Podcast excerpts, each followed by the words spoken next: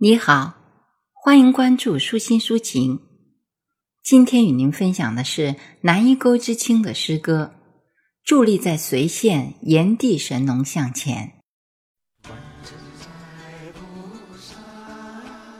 想象千年以前，你不过是一介农夫，日出向地里刨食，日落蜗居于逼仄石洞。如今你摇身一变，虎背熊腰，如赳赳武夫，供后世子孙顶礼膜拜。你脚下有块蒲团，习惯于下跪的孝子贤孙，双膝一软，扑通跪了下去，虔诚的将殿撅到了半空，双手合十。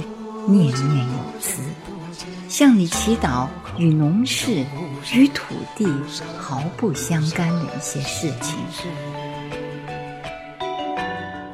伫立于你伟岸的身躯前，我没有跪拜，羞于决定，因为心中再无欲求。